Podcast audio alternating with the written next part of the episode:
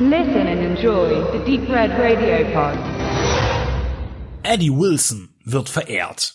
Ein Mann, dessen Karriere durch seinen Tod beendet wurde, als sie gerade im Begriff war, eine ganz große zu werden. Ähnlich einem James Dean, der nach seinem Start im Fernsehen in gerade mal drei Filmen als genannter Schauspieler auftrat, nur in einem davon als Hauptdarsteller. Vor dem absoluten Sprung verlor er das Leben an seine rasende Autoleidenschaft und wurde zur Legende einer sich verwegen glaubenden Jugend erhoben. Auch Eddie Wilson stirbt bei einem Autounfall. So legt man es fest, denn seine Leiche wird nie aus dem Gewässer geborgen, in das er sein Fahrzeug steuerte, willentlich oder nicht. Mit einem Song bleibt der Musiker unvergessen. On the Dark Side. Und die Gerüchte um ein nicht veröffentlichtes zweites Album nach dem Debüt halten die Band Eddie and the Cruisers am Leben und im Radio. Auch 20 Jahre später. Eddie ist fiktiv und entstammt der Feder von P.F. Kluge. In der filmischen Adaption seines Romans wird Eddie von Michael Paré gespielt. Der gelernte Koch hat hier seinen ersten Leinwandauftritt und avancierte für kurze Zeit zu einem begehrten Jungschauspieler. Eddie and the Cruisers spielt zu fast gleichen Teilen um 1964 und 1984. Eine Reporterin möchte in den 80er Jahren eine Fernsehdokumentation über die Cruisers machen und ihren prominenten vermissten Frontmann. Ohne dem der Bassist Sal die Band als eine Art Jahrmarktsattraktion und Nummernrevue weiterführt. Mit einem Eddie-Double. Im Mittelpunkt steht Frank, der durch sein lyrisches Auffallen zur Gruppe stieß und dann auch das Piano besetzte. Frank wird von Tom Barringer gespielt und soll der Reporterin Rede und Antwort stehen, was damals geschah. Doch er will die alten Zeiten gar nicht so sehr aufrollen, bis er merkt, dass ihm die Zeitreise doch ganz gut tut. In Rückblenden in die 60er Jahre wird der Aufstieg der Cruisers beschrieben und wie die ersten Probleme des Ruhms ihre Zeichen hinterlassen. Das Rätsel um die Ikone soll gelüftet werden und im sechs Jahre später produzierten Sequel werden dann alle Geheimnisse preisgegeben. Eddie and the Cruisers war im Kino nicht sonderlich erfolgreich, aber der Soundtrack verkaufte sich wesentlich besser. Und später im Fernsehen erlangte der Film nachträglich ein großes Publikum. Eddie and the Cruisers 2, Eddie Lives, geht bis zu dem Punkt, an dem das zweite Album dann tatsächlich veröffentlicht wird. Ja, er hat überlebt, was bereits am Ende des ersten Teils eröffnet wird. Jetzt lebt Eddie in Kanada und arbeitet auf dem Bau. Die Musik hat er hinter sich gelassen, er spielt höchstens noch für sich selbst. Doch als ihm täglich seine alten Hits und das neuere Material um die Ohren gehauen wird, entflammt wieder ein Feuer in ihm. Ein Ehrgeiz, der durch sein Gewissen und seine Angst angegriffen wird und ihm nach jedem Schritt vorwärts wieder zurückwirft.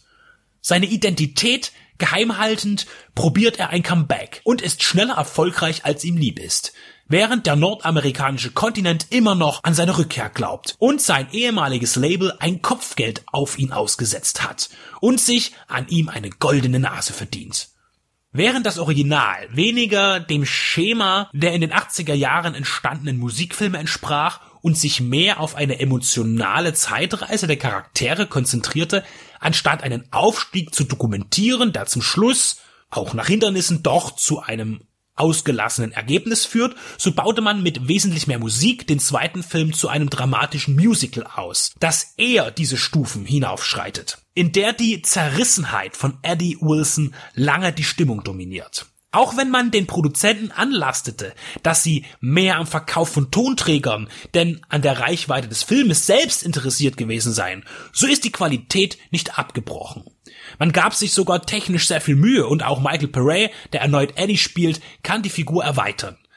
Dass beide Filme in der Konzeption anders sind, macht sie auch als Double Feature interessant. Denn man hat nicht das Gefühl, das Gleiche noch einmal zu sehen. Am Ende von Eddie Lives drehte man den finalen Gig vor einem Bon Jovi Konzert in einer vollen Halle im Rahmen der New Jersey Tour. Die Atmosphäre ist soweit gelungen, wenn man bedenkt, dass alles Playback ist und die zu sehende Musiker auch nicht ihre Instrumente spielen oder selbst sangen. Die Songs, die in beiden Filmen zu hören sind, stammen von John Cafferty and the Beaver Brown Band. Der Rock'n'Roll verändert sich auch von Film zu Film, wie er sich ja auch über die Jahre durch Einflüsse und Vermischungen verändert hat. Und zugegeben, man muss sich irgendwie bewegen, wenn der Sound erschallt. Da kommt man nicht drum herum.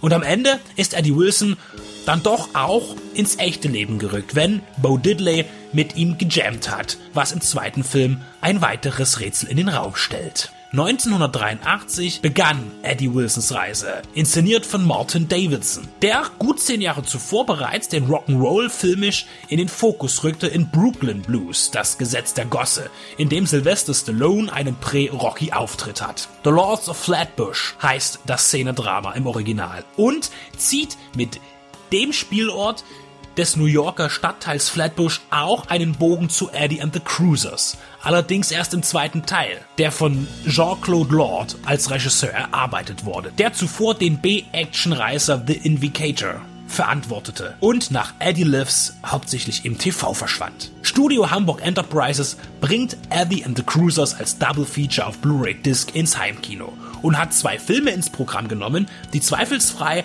einer neuen Auswertung bedurften. Zum einen wegen seiner Darsteller, im Besonderen Michael Pere und Tom Barringer in frühen Jahren und zum anderen, weil man sich der Musik wirklich nur schwer für den Moment entziehen kann.